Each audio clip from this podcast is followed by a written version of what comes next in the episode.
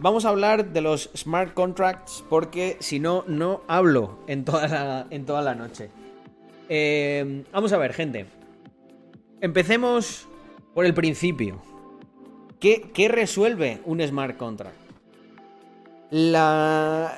¿Sabéis cuál es esa figura, no? A lo que aspira cualquier hiper mega funcionario, ¿no? Cuando tú, cuando tú hablas con alguien que quiere ser funcionario, bueno, te dice por ahí cualquier oposición de, de mierda. Pero cuando ves a un tío que, que le dices, madre mía, eh, Manuel, qué, qué, qué cara, qué huevos de funcionario tienes. Esas personas, ¿sabéis a qué opositan? A, o a bien, a abogado del Estado, a notario o a registrador de la propiedad. Me hace mucha ilusión hablar del tema de los smart contracts porque, joder, esto es una cosa que se discutió a nivel de concepto en el foro de Bitcoin Talk. Entonces, eh, al principio se llamaban colored coins, que era algo pues totalmente diferente. O sea, pensad que se le llamaba colored coins porque mm, eh, lo que había esto es también el nacimiento de los tokens, más, que de los smart contracts. Pero bueno, de aquí viene todo, ¿no? Lo que se decía de las colored coins es, imagínate que tú tienes la propiedad de un Bitcoin. Pues tú puedes crear una pieza de código que, que autentique en la blockchain que tú eres propietario de ese Bitcoin. Luego ese Bitcoin lo que podemos hacer es partirlo en un millón de unidades de una colored coin, ¿vale? A, los tokens se le llamaba colored coins, como moneda coloreada, ¿vale? Como que tú coges una moneda y le cambias la apariencia, pero en realidad sigue siendo la misma. De hecho, lo bueno que tenía, que le gustaba mucho a la gente, es que en última instancia, ese token iba a retener una parte de valor proporcional del Bitcoin al que estaba ligado. Y claro, ahí se empezaron a discutir un montón de cosas, ¿no? Y salió todo el tema de los smart contracts, que lo que hacían es, hostia, y si creamos una pieza de código que haga eso de manera automática, ¿vale? Como por ejemplo bloquear un Bitcoin para crearlo y que la gente cuando lo intercambie, cuando deshaga esa operación, el smart contract le devuelva una parte proporcional de ese Bitcoin. Entonces, ese fue el nacimiento de los eh, smart contracts. Y pues imaginaros lo que era ver esos conceptos y tal. Gente, daros cuenta de una cosa, yo en aquella época eh, estas cosas no las podía hablar con nadie. O sea, no es como ahora, que lo contamos aquí alegremente entre 131 personas, discutimos sobre ellos, unos tienen una opinión, otros...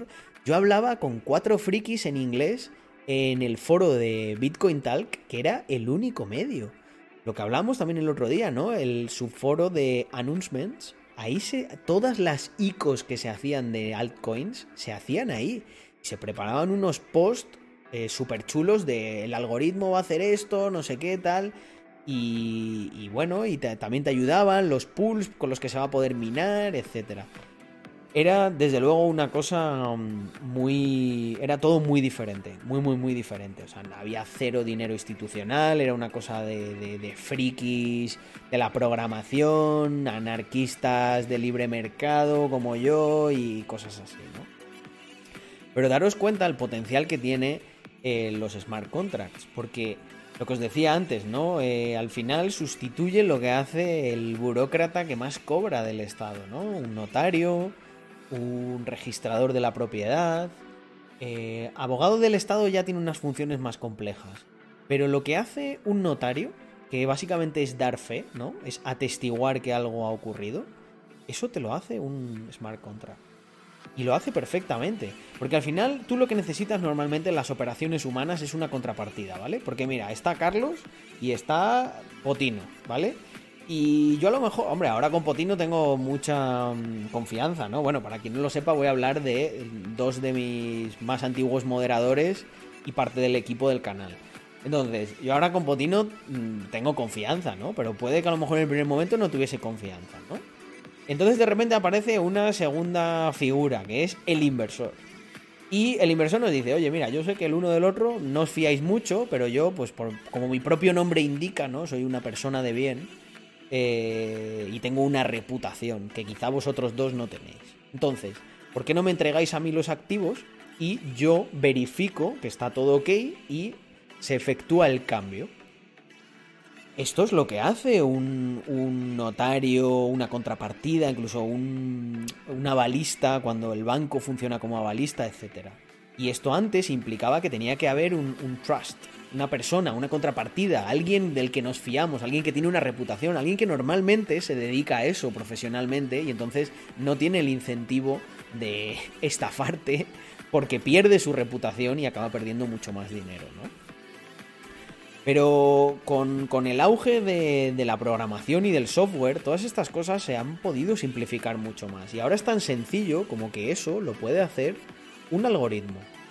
Un algoritmo al que se le define que hay una serie de condiciones y que si esas condiciones se cumplen, automáticamente se pasa a la siguiente iteración, que en este caso sería una transacción. Y eso es un smart contract, es que no es más, es muy sencillo, pero es que resuelve un en su sencillez resuelve un problema muy complejo, que es el trust, la confianza, que es algo que es, es moneda de cambio entre los seres humanos, la confianza, y muy valiosa. Cuando tú pierdes tu credibilidad y tu confianza, lo pierdes todo. Por eso yo muchas veces también os hablo en esos términos, ¿no? De, oye, a mí me gusta hablar de, de, lo que yo he hecho, ¿no? No como gente cortoplacista que, que, intenta inventarse una vida o hablar del. pretender ser lo que no es. Eso tiene un riesgo muy grande y es que si descubren, si la gente descubre que, que eso no es así, pierdes la confianza. Y para mí, perder la confianza es perderlo todo. Es el recurso más valioso que tienes. Eh, y nada, yo creo que tampoco me voy a extender mucho más con el tema de los smart contracts. Creo que se ha entendido bien. Si queda alguna duda o lo que sea, pues siempre tenéis los comentarios para, para mostrármelo y que yo me paso por ahí y lo resuelvo. Así que nada, gente, espero que os haya gustado eh, este cachito de vídeo sobre smart contracts y la visión que tiene pues una persona que estuvo ahí cuando se gestaban eh, y si alguien quiere una explicación más técnica o más detallada, pues seguro que hay vídeos mejores que este en, en, YouTube. Espero que los que veáis estos vídeos sean más por los insights y, que, pues, quién sabe, ¿no? Quizá creéis el siguiente concepto tipo smart contract después de las idas de olla que escucháis aquí. Así que nada, gente, un abrazo enorme y hasta el próximo vídeo.